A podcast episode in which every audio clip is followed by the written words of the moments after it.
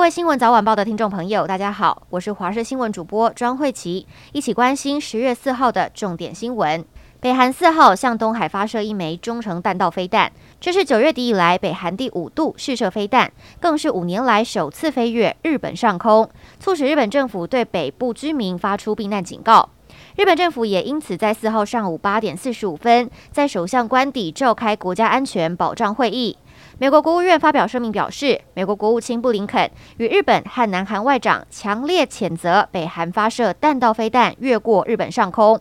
欧盟理事会主席米歇尔也谴责北韩危害安全，表示这是不合理的侵犯行为。欧盟理事会与日本和南韩同在。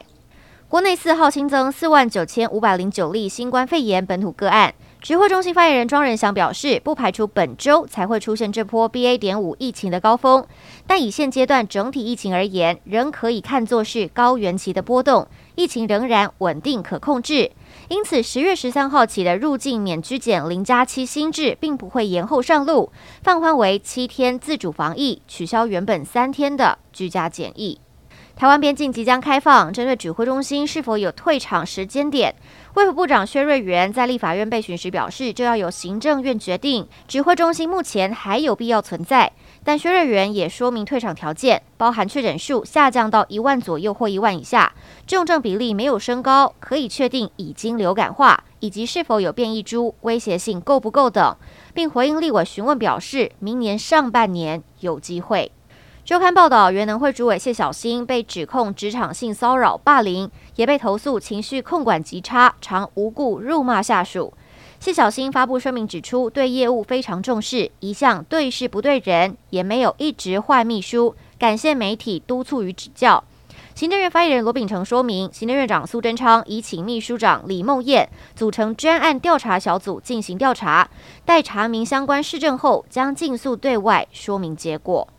民众党竹北市长参选人林冠年在八月三十号开车上路擦撞路边车辆，新竹县警方证实，事发当天林冠年酒测值达到零点二九毫克，确实酒驾。民众党四号发布声明表示，依党规撤销林冠年在竹北市长的提名资格，并决议开除党籍。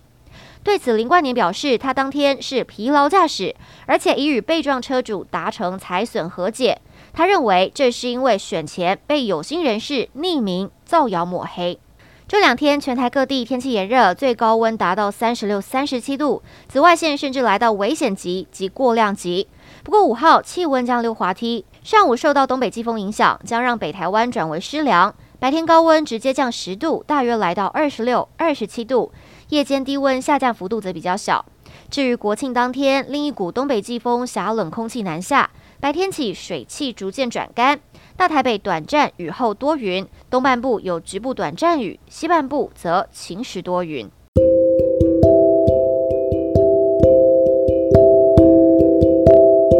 以上就是这节新闻内容，非常感谢您的收听，我们下次再会。